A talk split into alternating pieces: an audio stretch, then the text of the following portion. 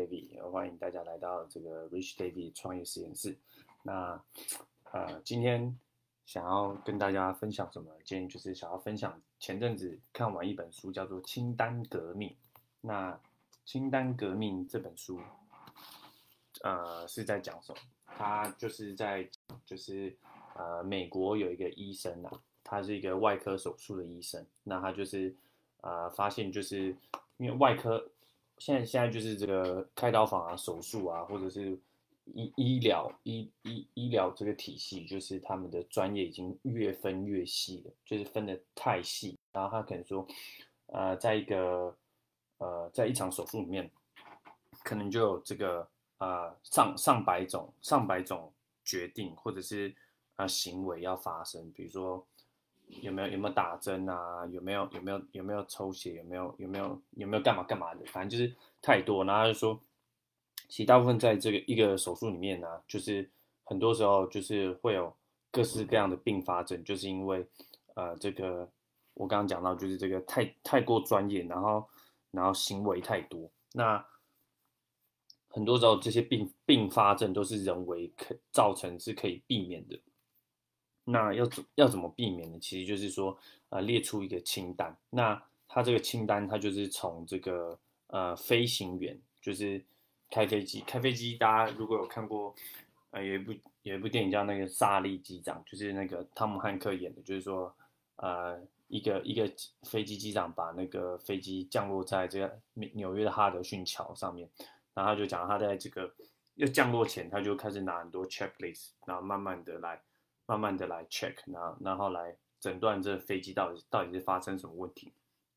还有就是另外一个就是建筑建筑业，就是建筑师工程，因为他说，呃，当当当他有一天他在研究的清单，然后他看到这个他们医院旁边的盖一栋大厦的时候，他发现哇天哪，这个这个大厦是绝对不能倒的。那讲绝对不能倒这句话听起来像是废话，但是他意思就是说，呃，跟这个他在开刀房，比如说。呃，你你你你开刀，然后结果有些出错，然后病人死掉一样，然后导致病人死掉，会有病人死掉这结果。那可能一个病人死掉就已经大家都已经受不了。那你想想看，如果你盖一栋房子，然后最后是几千几千人进驻，然后它倒下来，然后砸到周围的人，然后造成多少人死亡，你就你就懂，就是在建筑业这个不能不能出现任何就是容错率几乎是要零的话，这种产业。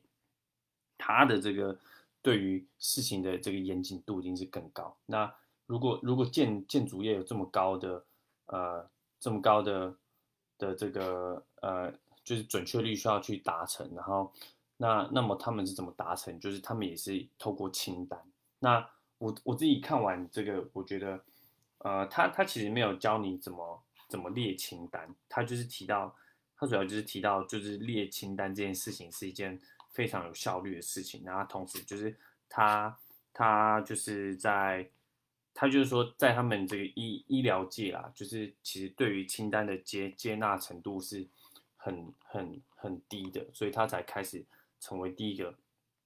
推动清单的人。那但是他就提到，其实就是在推动清单之后，很多医院的那个并发症啊，几乎是就是从非常高的，然后几乎降于零或者是一两趴这样子。那我自己看完这个清单革命，我的这个收获是，就是呃，因为我自己有的时候，比如说，呃，我在工作的时候，那呃，比如说现在在做这个社群媒体的创作啊，然后，然后，呃，对对，社群媒体的创作，然后或者是这个 New Skin 的经营，那有的时候你做一做的时候，你会，呃，好像比如说你做了三四个小时，然后完成了一件任务之后，然后你就。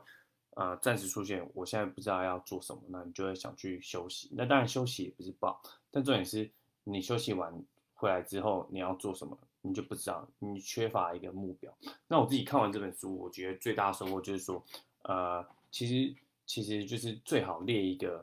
呃列一个很长的清单，然后让你可以去呃照着清单去操作，然后让你在就是比如说呃你你你不知道自己该做什么时候，你还有一个。SOP 你可以照着做，那不论如何，你至少你都知道，呃，你你只要照着清单做，你就可以维持一个呃工作输出的状态。那我觉得这个清单呢，其实也是需要呃持续的优化，因为因为一开始你可能会列出一个最初级的清单，然后你可能做一做会觉得，哎，这清单好像有点太难达成，或者是这清单有点太快达成，或者是这清单有些东西有点冗，有些东西不太不太必要，或者是有些东西它的效益没有那么大，就是你你做的清单上面这件事情它效益没有大，那有没有更有效益的东西？然后或者是清清单的这个排序，啊，要要怎么排会比较比较好？那我觉得就是这个，这就是这个清单的好处。那我觉得列清单也是一个如何应该说如何列一个生产力的清单呢？也是一个需要练习的东西。因为像像像像医院他们这种，呃，他们开刀，他们开刀主要是要避免出错嘛，或者是飞机飞机。这个出事的时候，他们的这清单是主要是避免出错或纠纠错。那我觉得，呃呃，跟对，然后那像建筑业他们的清单比较像是，呃，因为建筑业有很也，比如你盖一栋房子也有很多系统嘛，呃，水管系统、电路的系统，然后水泥啊、窗户啊、呃，钢筋水泥工程、地基的各式各样的，也是。很多领域的专家聚在一起盖一栋房子，所以他们他们的清单表是用来除了用来是沟通，因为一个一个工头他也不可能懂全部的细节，所以他们也会列一个清单来沟通，说哎，我们今天是要是要做到什么地步，做到什么地步，那不是一个工头他就全包，因为这不太可。所以我觉得，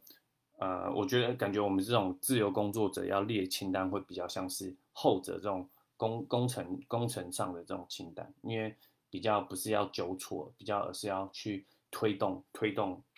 推动一件事情，像像医疗或者是飞机那种，他们是呃在开刀前或者是飞机出之后，他们要纠错啊，或者避或避免错误。那那那工程的标是要去去推动。那我觉得像我们一般人就是。想要设设定一个目标去达成，也比较像是后者，比较像是要去推动。所以这以上就是我今天看完这个呃清单清单革命的这个这个分享。那不知道大家呃生命中有没有什么好用好用的清单会推荐给会推荐会会推会会推荐推荐出来给别人，或者是你现在正在用什么清单啊？我也蛮好奇，或者是。你如果现在没有用清单的话，那你想要建立什么样的清单，然后来帮助你达成生活中什么样的目标？我觉得大家可以一起来讨论一下。好，这就是今天这一集的呃分享，那我就到这边结束了，谢谢大家，拜拜。